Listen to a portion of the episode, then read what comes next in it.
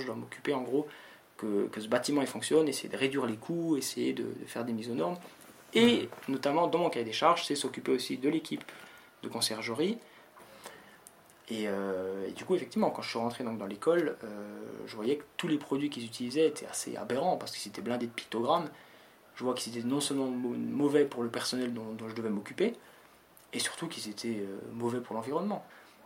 Donc du coup, on ne peut pas se dire on nettoie des choses alors que sur le, produit, il y a un pictogramme qui dit que c'est dangereux pour les environnements aquatiques. Je dis, mais attends, euh, c'est pas cohérent du tout. Quoi. Et ça l'est encore moins cohérent quand on est une institution et qu'on est censé donner l'exemple. Tout seul, on ne peut pas faire grand-chose non plus.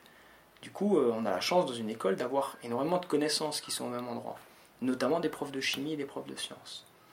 J'aimerais créer une gamme de produits complets pour l'école, mais qui soit 100% écologique. J'aimerais bien mettre une classe dessus, est-ce que c'est possible? Ouais, ouais, on a des travaux, euh, des travaux interdisciplinaires avec une classe, et puis c'est un projet vraiment global.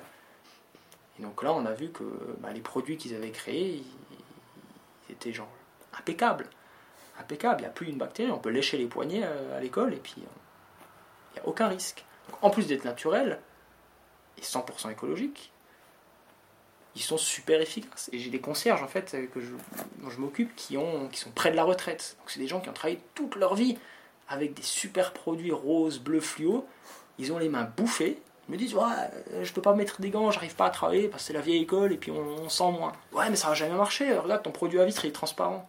C'est ancré au plus profond. Un produit, s'il n'est pas bleu, rouge ou violet, il, nettoiera moins bien. Et puis, euh, et puis quand les premiers, les premiers échantillons ont abouti, c'était forcé de constater que c'était bien au-delà des produits des grandes marques qu'on peut trouver ici, qui sont très très chers et qui sont bah, beaucoup moins efficaces. Je dépense 3% du budget. 3% du, budget, c'est... Euh, en gros, on a un budget de 10 000 francs par an.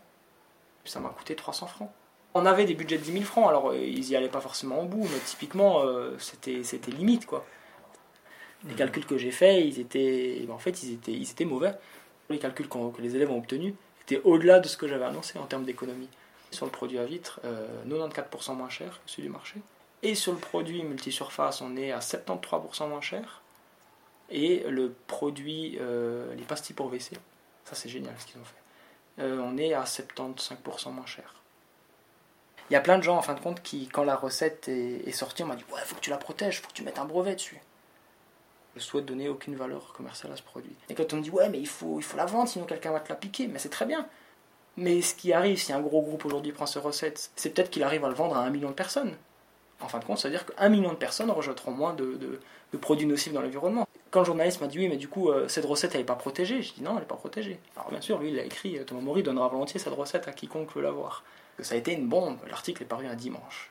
Lundi matin, le secrétariat a débordé de demandes des institutions juste énormes de toute la Suisse romande qui nous ont contactés, vraiment des très très grosses, les services des bâtiments de, de, certains cantons. Il y, a, euh, il y a par exemple les VAM, c'est eux qui s'occupent aussi des requérants d'asile, qui sont censés venir d'ailleurs ces prochains jours pour voir comment les fabriquent. Eux, c'est 22 immeubles, 1200 logements et 12 centres avec 1200 personnes. Là, on n'est plus, alors je nettoie mon évier, là ça a passé autre chose. Quand on voit les, les élèves aussi qui ont travaillé sur le projet, au début ils étaient... Euh, ouais, fabriquer des pastilles pour les chiottes, euh, un gamin qui a 15 ans, euh, c'est un peu la honte, quoi. Mais en fin de compte, quand il y a la télé qui arrive, ils étaient contents quand même de se vanter, de dire ouais, c'est mon projet. Ces élèves-là, ils sont en tout cas pour la plupart motivés à entreprendre d'autres choses. Ils se disent mais en fait, c'est quoi l'héritage qu'on me laisse? Parce que ouais, bon, c'est bien beau d'avoir un master en économie, mais s'il n'y a plus d'économie.